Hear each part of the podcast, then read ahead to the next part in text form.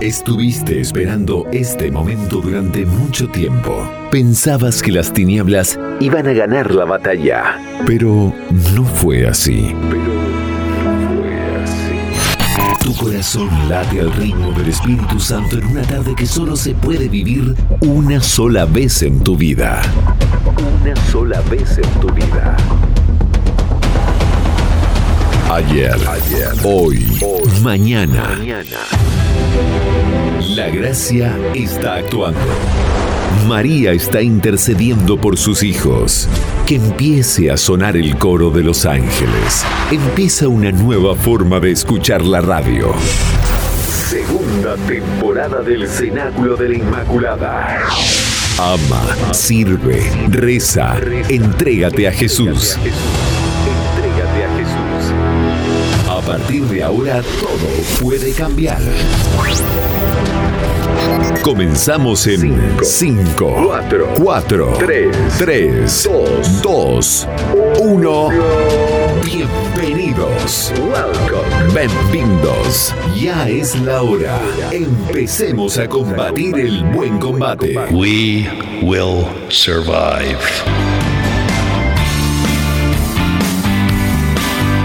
Muy buenas tardes queridos amigos, feligreses, hermanos en Cristo, oyentes de Radio Narcea FM, bienvenidos a la segunda temporada del Cenáculo de la Inmaculada, una vez más con todos vosotros para pasarla bien, para pasarla en Dios, regalando nuestro tiempo para glorificar a aquel que ha dado la vida por cada uno de nosotros. Compartir con vosotros es una alegría, bendito sea Dios, gracias Virgen Santa, edición número 22 de la segunda temporada de este gran proyecto de amor. Espero que estéis bien, se acerca la primavera y nosotros con el fuego del Espíritu Santo alabando y glorificando el santo nombre de Dios, de nuestro Padre Creador, seamos uno en Cristo para que el mundo crea en el amor tercer domingo del tiempo de Cuaresma, no quiero que ignoréis, hermanos, que nuestros padres estuvieron todos bajo la nube y todos atravesaron el mar y todos fueron bautizados en Moisés por la nube y el mar. Y todos comieron el mismo alimento espiritual y todos bebieron la misma bebida espiritual, pues bebían de la roca espiritual que los seguía y la roca era Cristo. Empecemos el programa consagrándonos a la Virgen María, Nuestra Señora del Avellano, del Acebo, de Guadalupe, de Luján, del mundo entero. Aquí estamos tus hijos para caminar en las sendas de Jesús. En tiempos difíciles, caminemos, luchemos y perseveremos en aquel que dio su vida por cada uno de nosotros. porque tus oídos necesitan escuchar la palabra de Dios. Radio Narcea, en Cangas, en tu casa, en tu vida. Estés donde estés, estamos contigo. Bienvenidos al Cenáculo de la Inmaculada, un espacio dedicado a la evangelización sin fronteras, un espacio dedicado para ti. Y empezamos el programa de hoy con esta oración que se titula Enséñame a caminar unido a ti, Señor. Tú eres mi Señor. Si nadie me ama, tu alegría es amarme. Si lloro, tu deseo es consolarme. Si soy débil, tú eres mi fuerza y mi energía. Si nadie me necesita, tú me buscas. Si estoy vacío, tu plenitud me colmará. Si quiero caminar, tú vienes conmigo. Si te llamo, tú siempre vienes. Si me pierdo, tú me buscas sin cesar. Si estoy cansado, tú eres mi descanso. Si peco, tú eres mi perdón. Si te pido, tú eres don para mí. Si te necesito, me dices, aquí estoy dentro de ti. Si estoy a oscuras, tú eres luz para mis pasos. Si tengo hambre, tú eres pan de vida para mí. Si soy infiel, tú eres siempre fiel. Si quiero conversar, tú me escuchas siempre. Si te miro, Veo la verdad de mi corazón. Si todos me olvidan, tus entrañas se estremecen recordándome. Si no tengo a nadie, te tengo a ti. Si soy silencio, tu palabra habitará en mi corazón. Por Jesucristo nuestro Señor. Amén. Cenáculo de la Inmaculada. Transmitiendo para todo el planeta Tierra desde la red de redes llevando la palabra de Dios a rincones inimaginables de tu corazón. El Espíritu Santo encenderá tu vida. Ábrete a la gracia. No temas, solo ten fe. Disfruta de la temporada número 2. Temporada número 2. No temas. Hoje é o primeiro dia da minha vida nova. Saludos Globo Terráqueo a toda la creación, a los oyentes de todas partes del universo, amigos de Chile, República Dominicana, Brasil, Argentina, México, Paraguay, Bolivia, Estados Unidos, Puerto Rico, etcétera. A los que estáis en España desde Pola de Allande, un rinconcito del suroccidente asturiano, más allá de las fronteras. Saludos allandeses, cangueses, tinetenses, gente linda de Dios, pueblos, parroquias, familias, amigos, que Dios bendiga siempre. Empezamos con este impulso de amor que solo Dios nos puede dar. Empezamos escuchando el Santo Evangelio y su reflexión. La palabra de Dios puede cambiar tu vida. Contáctate con el Espíritu Santo. Conéctate con el amor divino. Edifica tu vida. Abre tu corazón.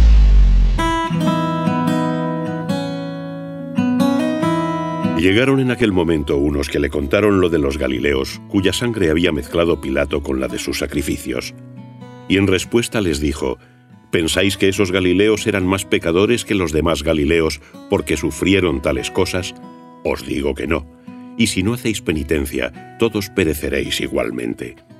O aquellos dieciocho sobre los que cayó la torre de Siloé y los mató, ¿creéis que eran más culpables que los demás habitantes de Jerusalén? Os digo que no. Y si no hacéis penitencia, pereceréis todos del mismo modo. Y les propuso esta parábola. Un hombre tenía una higuera plantada en su viña, y fue a buscar fruto en ella, y no lo encontró. Dijo entonces al viñador, Hace ya tres años que vengo a buscar fruto en esta higuera, y no lo hallo. Córtala. ¿Para qué hacer baldía la tierra? Pero él le respondió, Señor, déjala también este año mientras cabo a su alrededor y le echo estiércol, por si en adelante da fruto. Si no es así, la cortas. Vivimos en un mundo lleno de enfrentamientos, guerras, crímenes, revueltas y represiones. Precisamente en el Evangelio de hoy, San Lucas nos dice que se presentaron algunos a contar a Jesús lo que había ocurrido con los Galileos que habían sido ejecutados violentamente en el momento mismo de ofrecer sus sacrificios en el templo, y como la sangre de aquellos infelices había sido mezclada con la de los animales sacrificados. Los Galileos eran hombres fogosos por temperamento y hombres en aquella situación los más comprometidos en la lucha por la libertad de Israel. Pilato, gobernador romano, quiso dar a este pueblo un escarmiento ejemplar. He aquí, pues, un acto de represión. Vivimos en un mundo en que de vez en cuando tremendas catástrofes naturales siembran regiones enteras de cadáveres y de pobreza extremada. Y también vivimos en un mundo que está en guerra, que está matando, gente que está cometiendo verdaderas injusticias estas cosas ocurrían igualmente en tiempos de Jesús. San Lucas se refiere a un terremoto que conmovió la ciudad de Jerusalén y derrumbó la torre de Siloé, sepultando bajo sus ruinas a 18 habitantes de aquella ciudad. Estos hechos fueron para Jesús ocasión de urgir a todos los hombres sin distinción alguna a la conversión entonces, debido a su mentalidad primitiva y a veces a una falsa conciencia de autojustificación, llegaban a pensar que todas estas catástrofes naturales o acontecimientos terroríficos que estaban pasando en ese momento Se trataba de un castigo especial de Dios contra los especialmente pecadores. Por lo tanto, todos los que no habían sido alcanzados por el mismo castigo se consideraban libres de toda culpa. Ahora bien, Jesús interpreta estos hechos esporádicos como la manifestación de un mal que a todos nos atañe y en el que todos somos solidarios.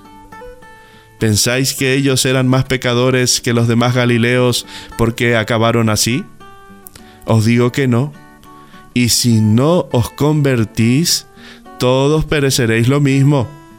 En este mundo que no es bueno, porque no es bueno para todos, como muchas veces pensamos y decimos, no es más que la expresión exterior de un mal radical que a todos nos afecta. Y aquí me refiero al pecado. No tanto a los pecados como el pecado, ese pecado que vino Cristo a quitar del mundo. Claro está que el pecado no es nunca lo que pasa simplemente, un suceso, sino lo que hacemos, o mejor, lo que sale de nuestra libertad, y en ese sentido el pecado es ciertamente evitable. Pero ¿acaso podemos afirmar, puedes tú afirmar que estás libre de pecado? ¿Puede un hombre ante la muerte, ante su propia muerte, morir en paz confiando en que todo lo ha hecho bien? ¿Es posible conjugar la tranquilidad de conciencia con la sinceridad? ¿Es posible la paz de Dios, la paz que viene de Dios, aquella paz que se funda en la misericordia de Dios, aquella paz que nace de la fe en el perdón de Dios? Pero no me refiero yo ahora a esta paz cristiana que es una gracia, que es aquella gracia con la que Dios amorosamente justifica al impío. Me refiero a la paz que el hombre pudiera tener apoyándose solo en sus buenas obras. ¿Es posible esta paz? ¿Puede un hombre decir, ¿quién se atreverá a acusarme de pecado? ¿Es este un lenguaje humano? Ciertamente es humano, es demasiado humano. Es un lenguaje en el que todos experimentamos precisamente la mayor miseria del hombre, el no querer reconocer su propio pecado. ¿No es este un lenguaje sincero? Y si es un lenguaje sincero, entonces solo hay uno que pueda decir estas palabras, Jesús. En este sentido, todos somos solidarios en el pecado del mundo. Todos necesitamos de la salvación de Dios. Para todos es urgente la salvación. Si no nos convertimos, todos pereceremos lo mismo. De la urgencia de esta conversión nos habla también hoy la segunda parte del Evangelio de San Lucas. Érase un hombre que tenía una viña y en ella plantada una higuera, una higuera estéril. Entonces el amo dijo al viñador, córtala, para que no ocupe terreno en balde. Pero el viñador contestó, Señor, déjala todavía este año. La parábola es clara. El amo de la viña es el Padre, Cristo el viñador. ¿Y qué otra cosa es la higuera estéril, sino nosotros, el pueblo de Dios, la humanidad entera? La conversión es urgente. La conversión es siempre urgente. Porque la conversión cristiana es una conversión permanente. Nadie puede decir, yo ya me he convertido del todo. Por eso esta parábola es hoy para nosotros una llamada que no podemos desoír. Si hoy escucháis la voz de Dios, no endurezcáis vuestro corazón. Todo esto que hemos dicho comentando el Evangelio de San Lucas se desprende claramente también de la segunda lectura, que está tomada de la primera carta del apóstol San Pablo a los Corintios. San Pablo quiere que escarmentemos en cabeza ajena. Nos habla de cómo Dios favoreció especialmente al pueblo de Israel. Nos dice que a pesar de todo, este pueblo prevaricó y fue castigado por Dios.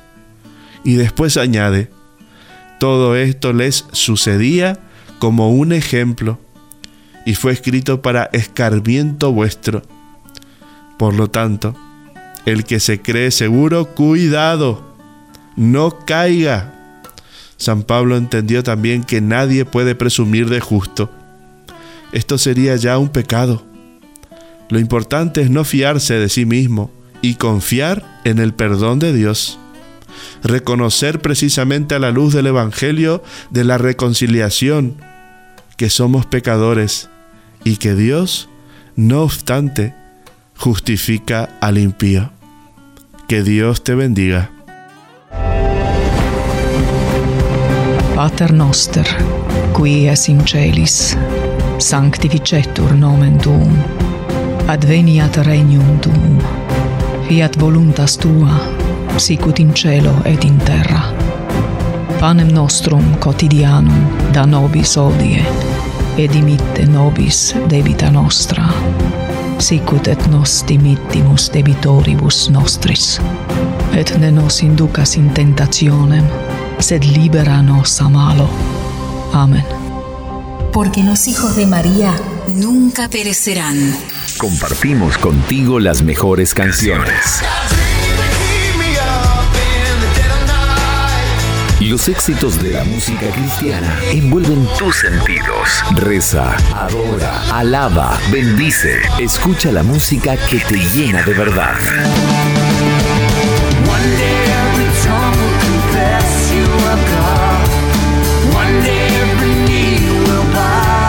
Cenáculo de la Inmaculada en tu frecuencia favorita. Radio Narcea. Radio Narcea. 107.5 FM.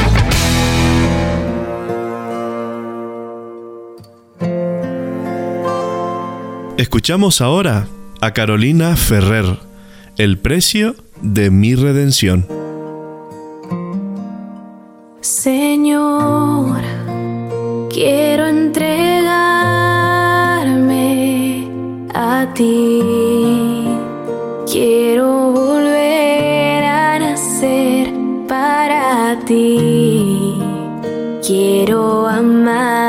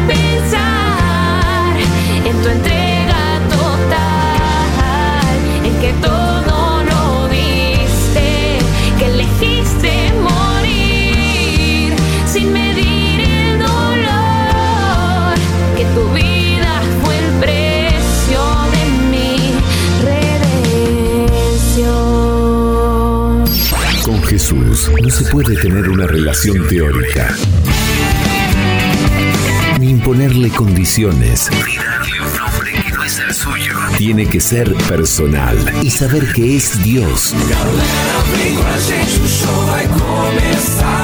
En el fondo, solo me encuentro y me conozco cuando escucho que Dios pronuncia mi nombre. Cuando Él me revela quién soy y a qué me llama.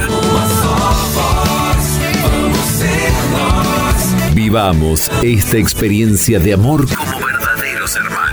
Vivamos un nuevo cenáculo con María.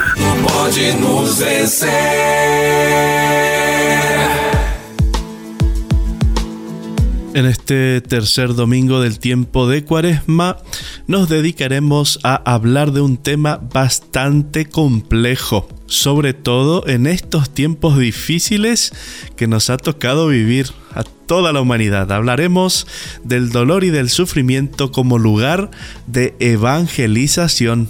Un buen día, el sufrimiento, huésped inevitable de la humanidad, llega sin avisar entra en nuestra vida sin pedir permiso. Se acomoda en casa, se convierte en compañero forzado de nuestro viaje. Su molesta presencia rompe la cotidianidad de la existencia. El sufrimiento hace relativas nuestras aparentes seguridades. Rompe nuestra integridad, quiebra los cimientos en los que basamos el desarrollo de nuestra vida. Hace vanos nuestros proyectos el sufrimiento, digámoslo, se ríe de nuestras máscaras, de nuestros orgullos, de nuestras experiencias exteriores, de nuestros títulos o cargos públicos. Es como una estrella negra en el firmamento de nuestra vida. Más que un problema es un misterio. El problema es una dificultad que se puede resolver y de la que es posible liberarnos. El misterio forma parte de la realidad humana y maduramos al tomar conciencia de ello. El sufrimiento es un río de preguntas, de gritos.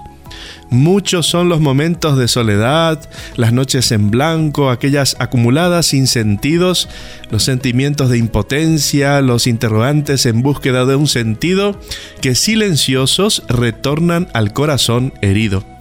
Dejar espacio al corazón herido, dar espacio al dolor, quiere decir dar espacio al amor.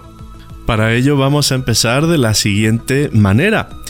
El Evangelio, escuela de fuerza y esperanza en el sufrimiento. Evangelio, buena nueva. Dios me ama, Dios me salva. Pero ¿cómo el Evangelio puede ser una buena nueva para el hombre que sufre? para el que no tiene ni casa ni trabajo, para aquel a quien debido a un accidente se le ha amputado una pierna. ¿Cómo puede ser buena nueva para un niño que inicia su vida con una enfermedad o para aquel cuya madre tiene un cáncer al seno? o para los que están constantemente en los ambulatorios sometidos a una infinidad de pruebas que se plantean grandes interrogantes sobre su salud sin saber qué les está ocurriendo. En fin, ¿cómo puede ser una buena nueva para el hombre que pasa la mayor parte de su vida en una cama de hospital o en su hogar? Es buena nueva el Evangelio en una casa donde hay un enfermo, sea de la enfermedad que sea, o un inválido, o un drogodependiente. No es fácil dar una respuesta a tantos interrogantes. Una sociedad que busca desenfrenadamente el bienestar, el poseer, el ser jóvenes y bellos, una sociedad que abusa de drogas y cosméticos para aparentar, solamente por la imagen física, una sociedad de la prisa, de las obligaciones imprescindibles, del estrés, del creerse importante, del tener que hacer muchas cosas, no está preparada para la dificultad, para la enfermedad, para el sufrimiento y para la muerte. La enfermedad es una desgracia que te puede suceder, pero es mejor no pensar en ello y es así que cuando llega de improviso, todo precipita. Indudablemente debemos anunciar que la buena nueva de Jesús pasa por la cruz, el dolor y el sufrimiento. La cruz no es un pedazo de madera, sino la imitación de Cristo. Es ser testigo paciente y perseverante. Es ir contracorriente según los mandamientos de Dios. Son sufrimientos, las incomprensiones y la marginación. Es cruz el mal físico, catástrofes, enfermedades, muerte, consecuencia de nuestra finitud. Y también el mal moral provocado por nuestra conducta guerras, opresión, consecuencia del mal uso que hacemos de la libertad. Dios no quiere esta cruz y estos dolores para nosotros. Dios no es un sádico que se ensaña contra el hombre. Dios no quiere que suframos. Dios es Padre lleno de amor, de misericordia y perdón, y no nos envía enfermedades. Sin embargo, el hombre sufre y sufre mucho. He visto muchos rostros doloridos, rostros de sufrimiento, rostros del hambre, de la pobreza, de la desocupación, rostros de pueblos en guerra, como lo estamos pasando ahora con Ucrania, ¿no? Pobre Dios mío, bendito. Rostros aterrorizados, rostros sin identidad, anónimos, rostros de madres desoladas, de mujeres marginadas, rostros de niños explotados, rostros de enfermos de toda clase de enfermedad, rostros de moribundos, sufrimientos, enigma, misterio y frente al misterio el silencio, la admiración. Nos faltan datos para formarnos una opinión. Ahora vemos de manera confusa, luego veremos cara a cara, Primera de Corintios 13, 12. ¿Podemos liberarnos del sufrimiento? Por más conocimiento que tengamos y por más amor que podamos tener hacia los que sufren, solo somos capaces de aliviarlo y a lo más eliminarlo de modo parcial. Por tanto, el hombre debe dar sentido al sufrimiento. Debe saber por qué sufre y cómo debe sufrir a fin de que tenga sentido la realidad de la vida. Una llave para lograrlo es la del amor y de la resurrección. La cruz, sufrimiento sin amor no tiene sentido. El Viernes Santo sin Domingo de Pascua no tiene sentido, así como no lo tiene el domingo sin el viernes. La expresión cruz, dolor, sufrimiento comprende muchos conceptos. No podemos permanecer en la materialidad de la palabra. No creo que cuando los padres de la iglesia hablan de la cruz, de la liturgia o de los mensajes eclesiales, no tengan presente que esta cruz no es solo dolor y Viernes Santo, sino antes también y sobre todo la consideran como lugar de amor y camino hacia la resurrección. El misterio pascual es cruz y resurrección. Es viernes y domingo sin embargo, en muchos momentos de la vida, el hombre experimenta una más que otra. A veces el viernes más que el domingo, pero una no existe sin la otra. Ambas estuvieron presentes en Cristo y cuando fue levantado en la cruz, no fueron los sufrimientos, los clavos, los latigazos, la cruz, materialmente hablando, los que nos salvaron, sino su amor infinito un Dios que nos ama infinitamente y que misteriosamente elige un camino que a simple vista nos sorprende. No comprendemos, se nos presenta como un misterio. Y unido a este misterio pascual de Cristo, el cristiano sufre con, muere con y resucita con, dando así sentido a su propia cruz y sufrimiento, porque sufre, muere y resucita con Cristo. Este ideal no siempre es fácil, pero en el camino del sufrimiento encontramos a personas con gran disponibilidad que saben integrar la enfermedad, la muerte y el sufrimiento, muestran poseer una gran interioridad y están bien consigo mismas y con los demás. Así empezamos este primer bloque. El tema es bastante complejo. Vamos a ver si podemos resumirlo de una manera que podamos salir llenos de esta gracia del amor de Dios, amor crucificado, para que nos revele cómo debemos vivir las distintas circunstancias de nuestra vida, los distintos momentos, siempre agarrados a la cruz crucificados en Cristo para luego ser resucitados en Él. Están naciendo una nueva generación, los hijos de María. Allí, donde está la Madre, está Jesús. Empecemos esta historia de amor con Dios. Él nos espera con los brazos abiertos.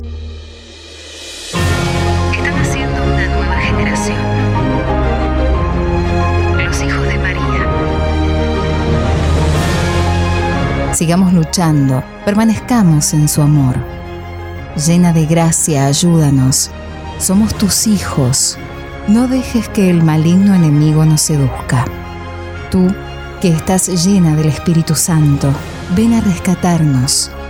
Que nazca un nuevo cenáculo para que unidos a ti, todos lleguemos a Jesús. Cenáculo de la Inmaculada. Siente la intercesión de la Virgen María. Y ponemos la música que eleva tu alma. Ivana Gil, Cristo sea nuestra luz. Longing for light, we wait in darkness. Longing for truth, we turn to you. Make us your own, people, light for the world to see.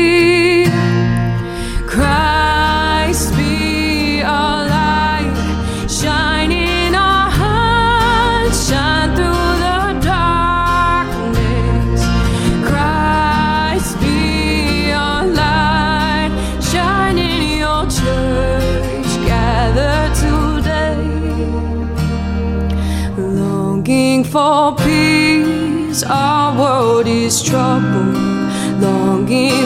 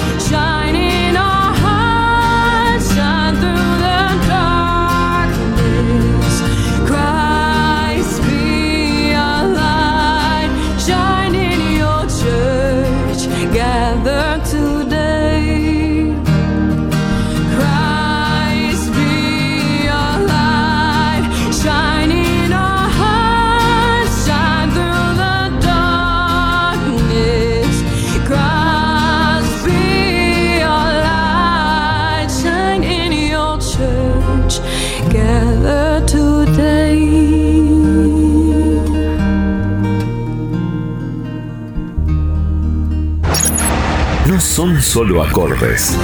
Nada que perder, todo por ganar. No es el arte de combinar los sonidos en una secuencia temporal. Son melodías inspiradas para que encuentres el sentido de tu vida.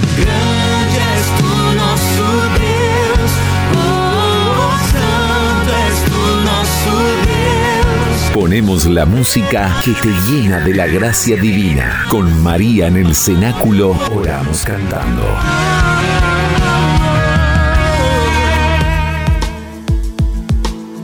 Quiero que medites un poquito acerca de cómo está tu vida. Seguramente estás pasando por algún momento difícil, sí.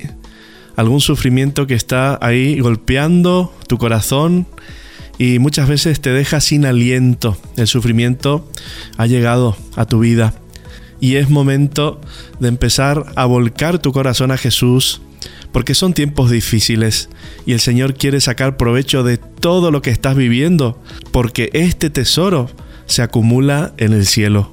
La investigación, la esperanza, el amor y la capacidad de dar sentido a nuestro sufrimiento son la estrategia que tenemos a disposición y que nos hace participar en un proceso de transformación y de crecimiento interior.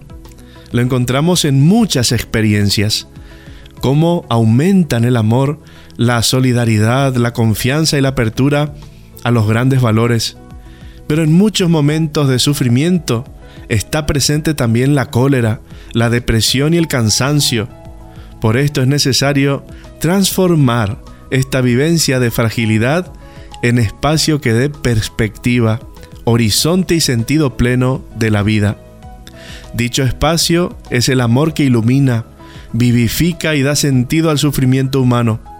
Cuando es aceptado con fe y amor, el sufrimiento se transfigura, se transforma hasta el punto que en él podemos llegar al gozo y a la acción de gracias. También se puede alabar a Dios con las lágrimas en los ojos y el sufrimiento en el cuerpo o en el espíritu. El que siembra en lágrimas recogerá con gozo. Salmo 125. Nosotros llevamos este tesoro en vasos de barro para que aparezca que la extraordinaria grandeza del poder es de Dios y que no viene de nosotros. También Pablo recurrió al Señor para que lo liberase, alejando de él el sufrimiento.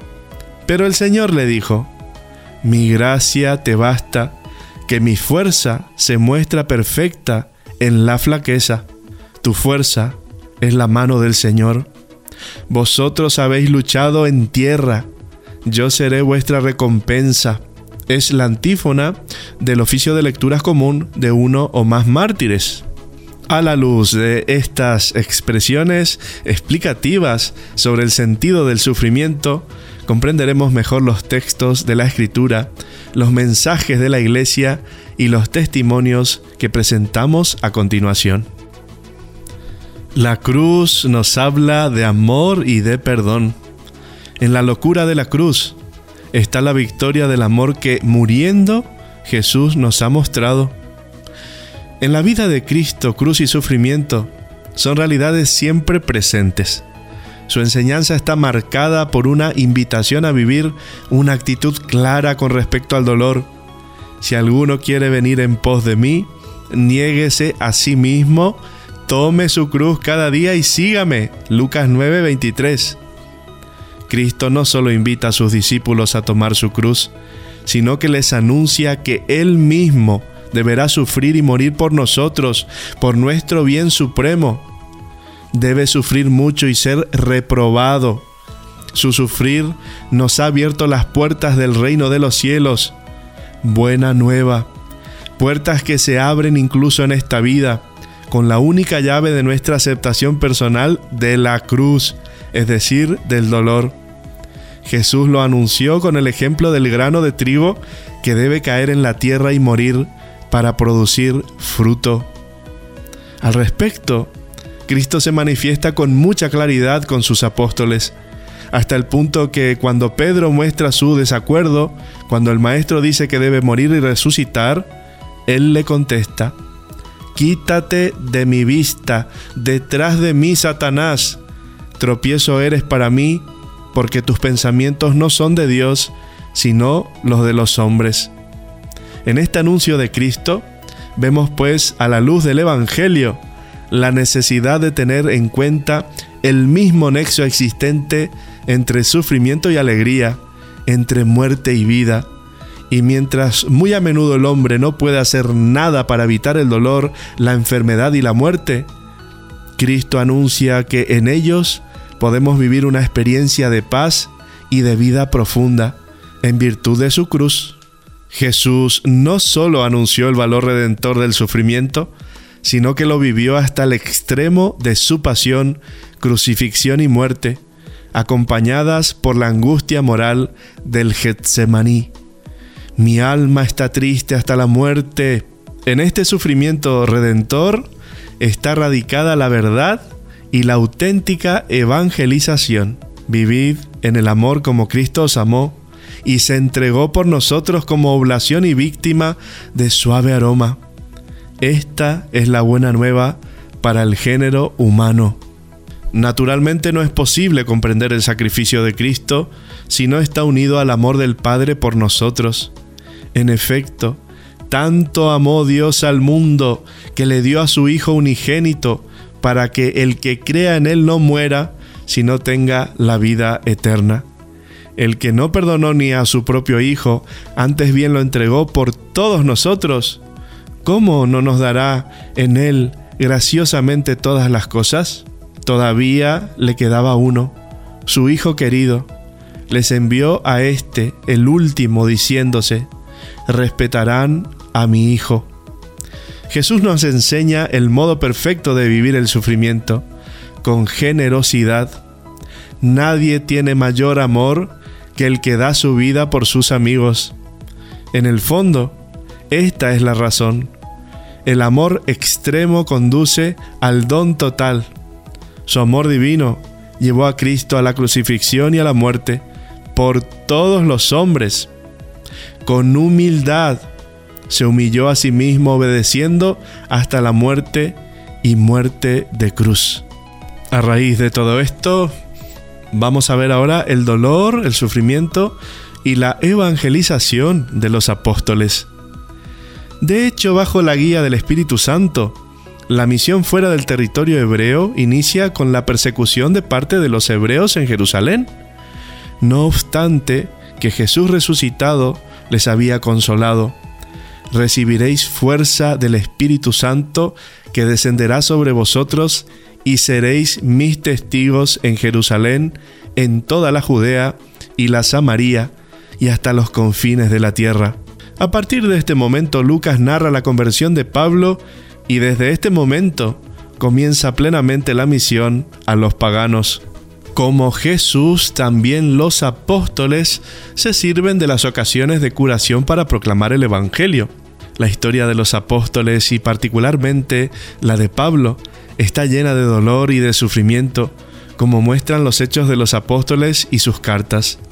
La síntesis de la vida de Pablo se puede resumir del modo siguiente.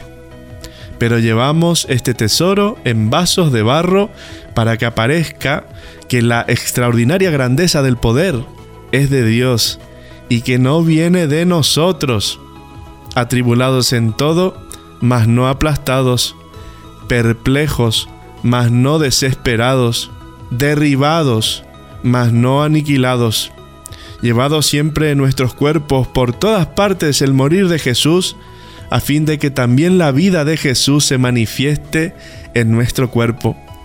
Pues aunque vivimos, nos vemos continuamente entregados a la muerte por causa de Jesús, a fin de que también la vida de Jesús se manifieste en nuestra carne mortal, de modo que la muerte actúa en nosotros, más en vosotros la vida.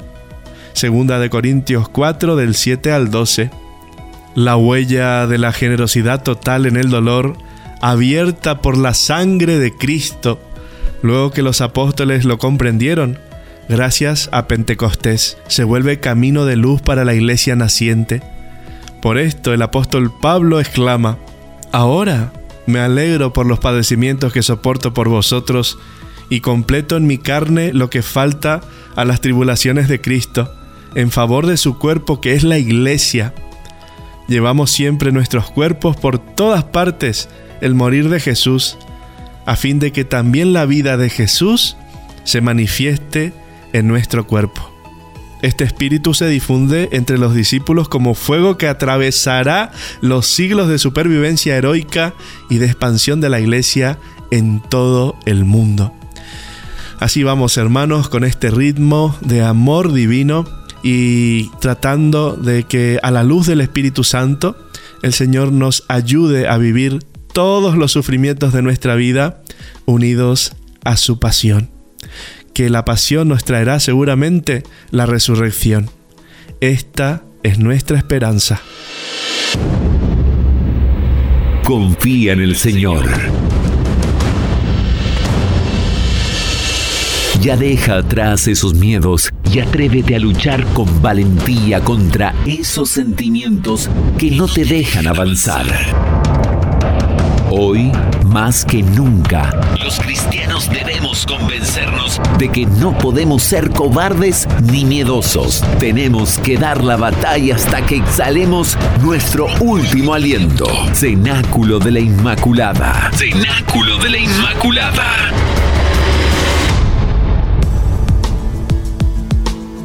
Y sí, amiguito, no es fácil, la vida no es fácil.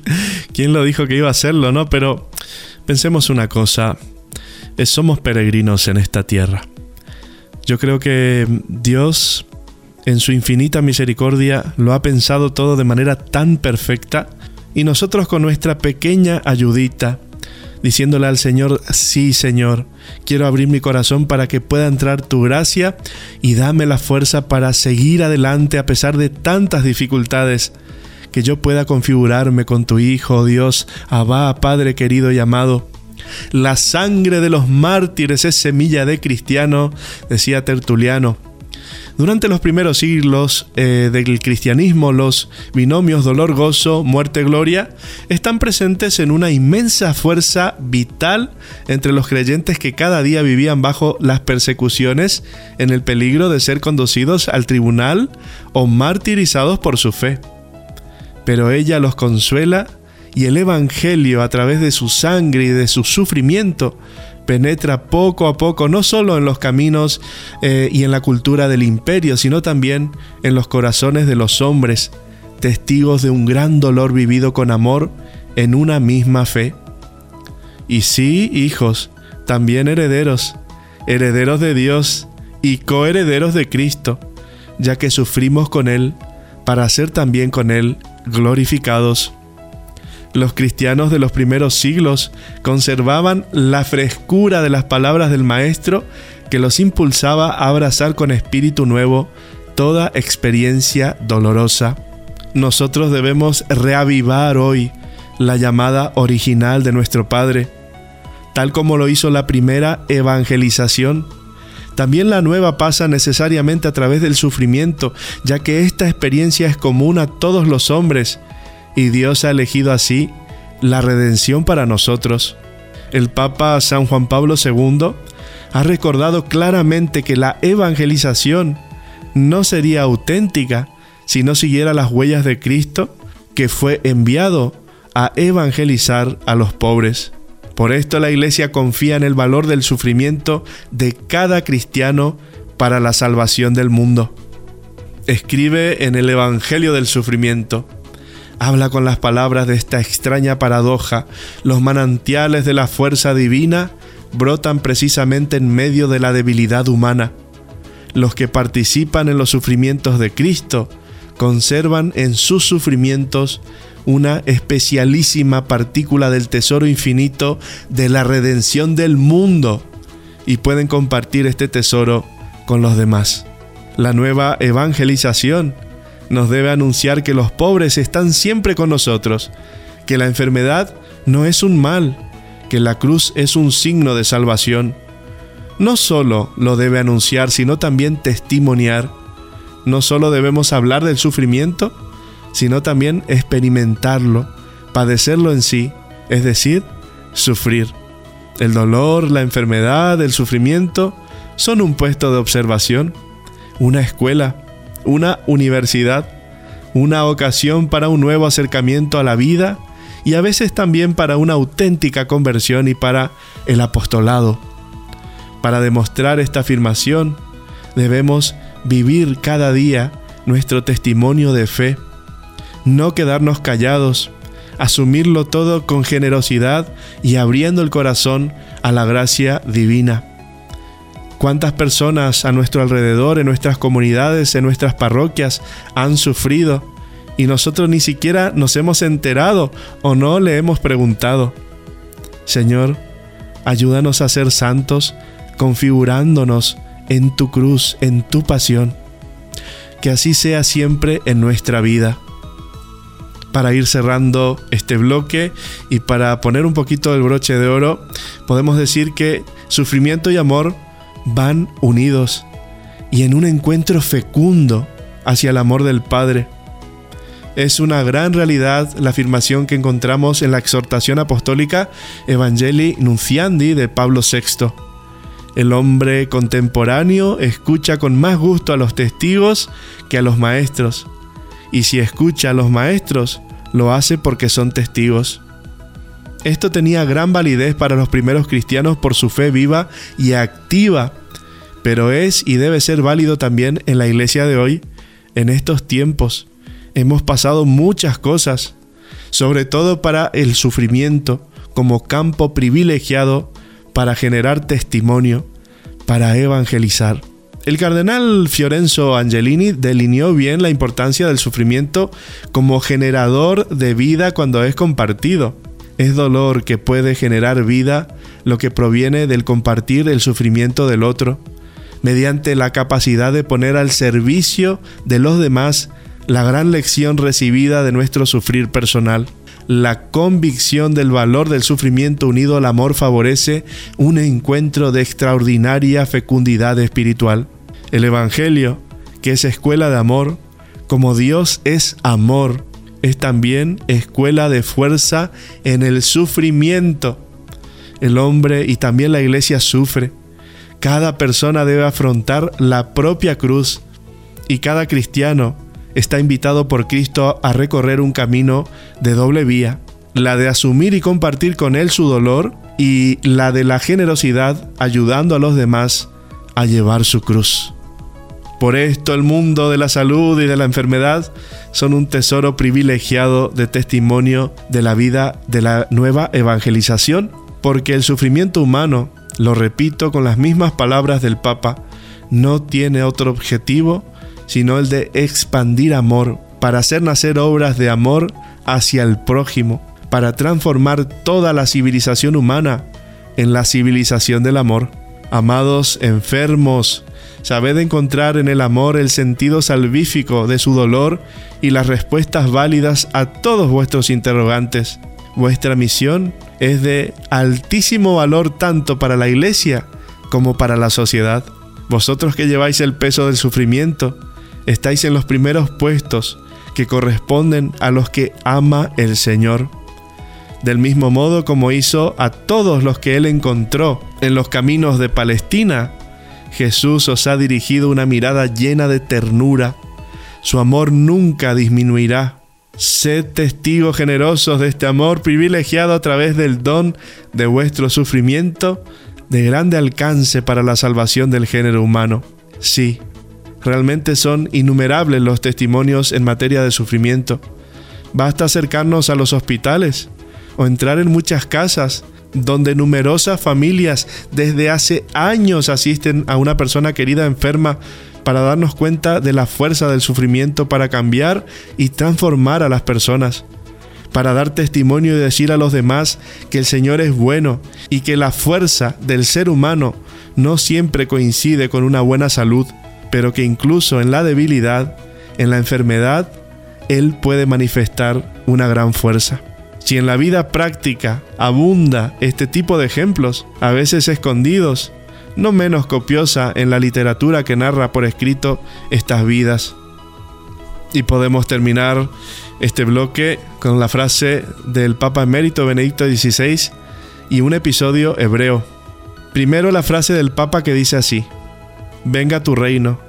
Si el amado, el amor, el más grande don de mi vida, me es cercano, si puedo estar convencido que quien me ama está cerca de mí, aunque esté afligido, queda en el fondo del corazón la alegría que es más grande que todos los sufrimientos del mundo.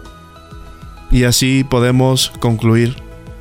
Un episodio hebreo narra que un discípulo pregunta a su maestro, ¿por qué los buenos sufren más que los malos?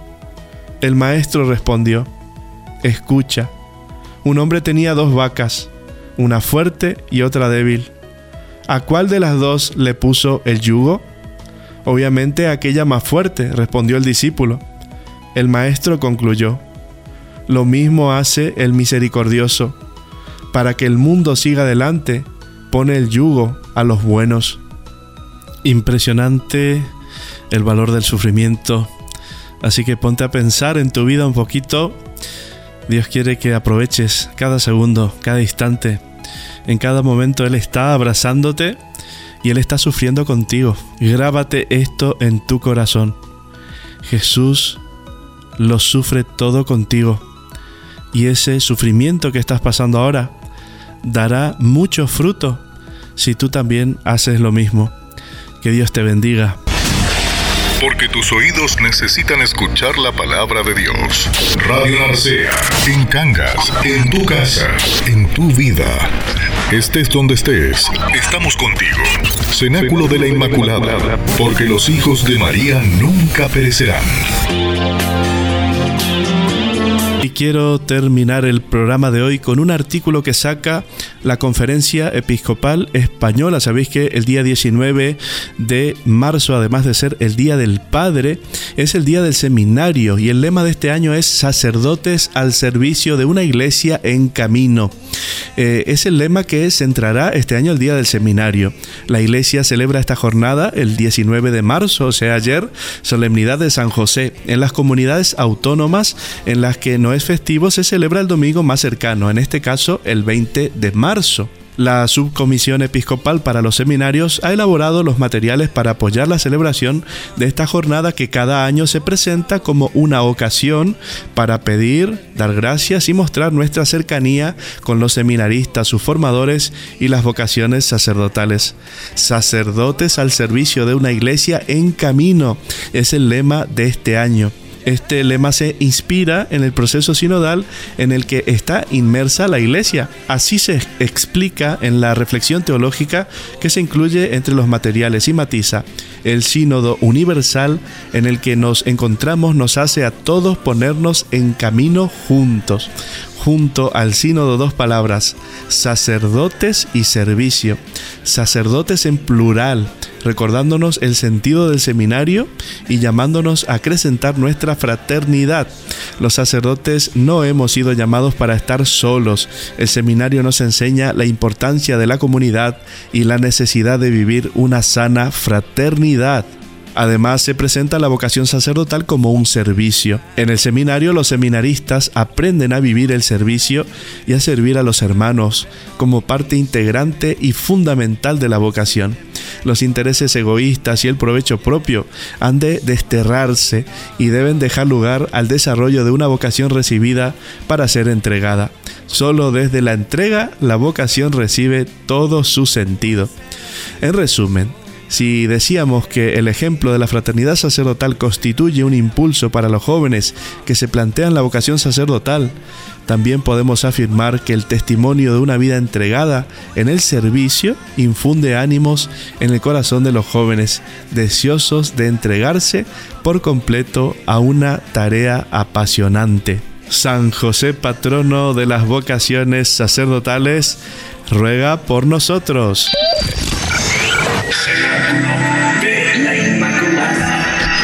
Radio Narcea.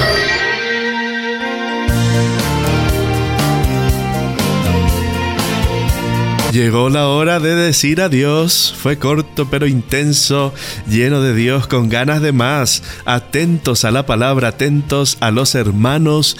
Quiero recordarles que este programa se repite todos los lunes a las 12 del mediodía en tu frecuencia favorita, Radio Narcea FM 107.5. También puedes encontrarnos en Spotify y desde radionarceatv.es transmitiendo a la red de redes. Que la gracia de Dios te colme siempre. Feliz semana, feliz domingo. Jesús te ama. Que Dios nos bendiga y que la Virgen nos proteja siempre. Amén hermanos. Chau chau. Esto no es el final.